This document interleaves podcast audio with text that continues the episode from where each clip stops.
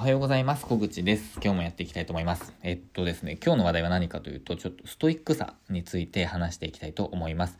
ちょっと小声なのはですね、ちょっと部屋で撮っているので、えっと、少し小声です。えー、テンションが低いわけでは決してありませんので、ご了承ください。で、えっと、ストイックさについて、あの、話そうと思ったきっかけがありまして、今日実はあの、えっと、ある YouTube チャンネルで自分のえっと、ことが紹介されていました。で、えっとですね、去年かな？去年ぐらいからあのある、まあ、人あのすごく古くから知っている人方が、えーと、YouTube チャンネルを始められてで、まあ、そのチャンネルで名前が出たんですけど、えーとですね、自分が中学生頃に、えーと取り組んでいたというかやっていたことがあってえっと、そのチャンネルなんですよね。で、まあ、なんか何してたかって、なんか共有してもなんかあまり意味がないのと、なんかちょっと恥ずかしいので、えっと、共有しないんですけど、えっと、まあ、それをやってたんですよ。まあ、競技っていうか。で、その競技で自分は、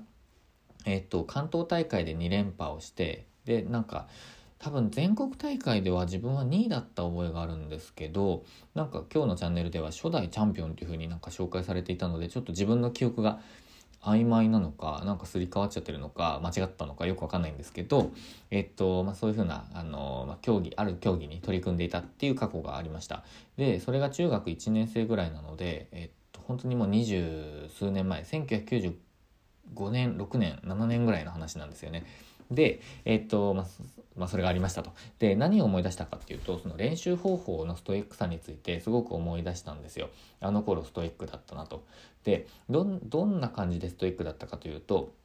えっと、まあ、その競技があるんですけど、えっと、技をなんか練習するんですよね。だからいろんな、もう本当にいろんな数々の技があって、フリースタイルみたいなのもあったんですけど、で、えっと、その技を練習するにあたって、えっと、100回連続で成功したら、えっと、練習終了というか、まあ、なんかその技は、の練習はクリアみたいな感じでやってたんですけど、えっと、100回連続っていうその100回になる1回の成功。その1回の成功っていうのが100回連続で成功したら1成功みたいにしてたんですよ。なぜかその時。なので100回連続成功したら1成功を100回やんなきゃいけなかったので何回ですかね。1000回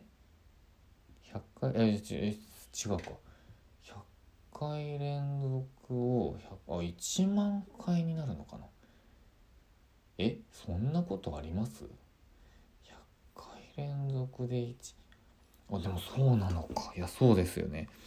なんか100回連続で成功したら1っていう風に壁に、えーと、マークをつけてでそれが100回並ぶまでやってたんですよね。だから連続ってことじゃなかったのかな。っていうぐらいなんかすごいストイックに練習してたんですね。もう一日本当に何時間も。そうで、えっと、手から本当に指っていうかなんか血が出るぐらいっていうか出るぐらいじゃないんですもう本当に出ててでそれでもやっていたんですよねでもう本当にその頃は指が硬くなってしまってて、えっと、タコができててなんか職人みたいな感じの手になっちゃってたんですけど、まあ、それでもやり続けてました。まあ、本当にハマってたんですよね。大好きで。で、えっと、まあ、大会で2位になっちゃった時とかに、あの、親に、えっと、いや、2位だったからでもすごいじゃんっていうふうに言われた時に、あの、1位じゃないと意味がないからっていう話をしてて、あの、2位じゃ意味がないっていうふうになんかすごい、なんか泣き叫んでいた時があった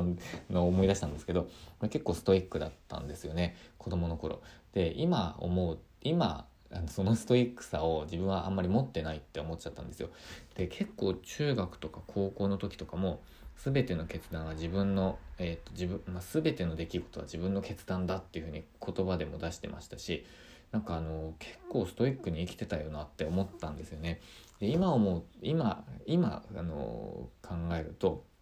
なんかすごくえっ、ー、となんか信じられないんですけどえっ、ー、と今はそんなにストイックじゃないなって思っちゃったんですよね。でえっ、ー、とその頃のストイックさなんかちょっと取り戻してみようかなって思ったんですよね。そこまでできるかわかんないんですけど、まあ、最近で言うと、YouTube100 日連続更新とか、なんかその程度なんですよね、本当に。あの、ストイックにできたなって思うのが。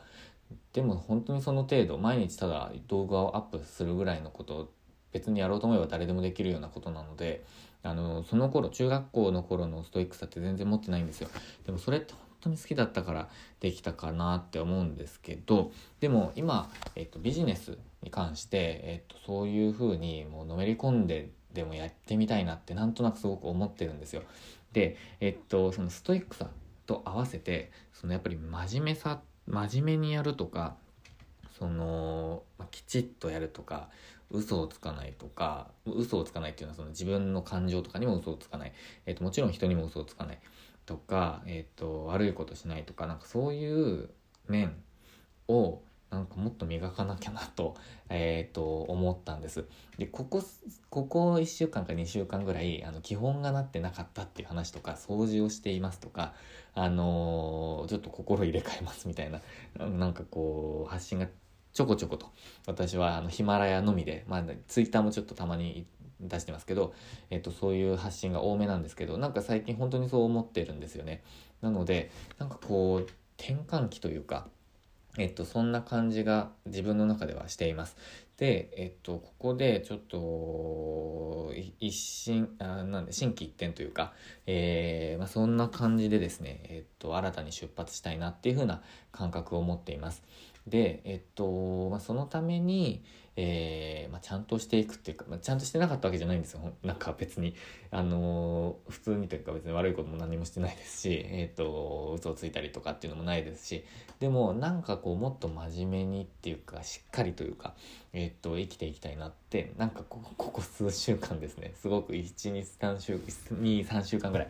思っているっていうことを、思っているっていう状況です。なので、なんかそういう風にこう感じる時ってあるんじゃないかなと思うんですけど、なんか昔を取り戻しつつも今のスタイルにフィットした、えー、やり方で、そして今の自分としてなんかこうやっていくっていう、なんかこういろんなきっかけ、いろんなこう思い出したりとか思い直したりとか、っていう風なきっかけがなんかすごくいろんな側面から舞い込んできているのでなんかいいきっかけになったなって思ってます。なんかそうやって見直す時ってあるんじゃないかなって思うんですよねいろんな人にとって。自分も、まこれまでもあったと思うんですよ。なんか大きなミスをしてしまったとか何かこう人間関係でうまくいかなかった時とか何かの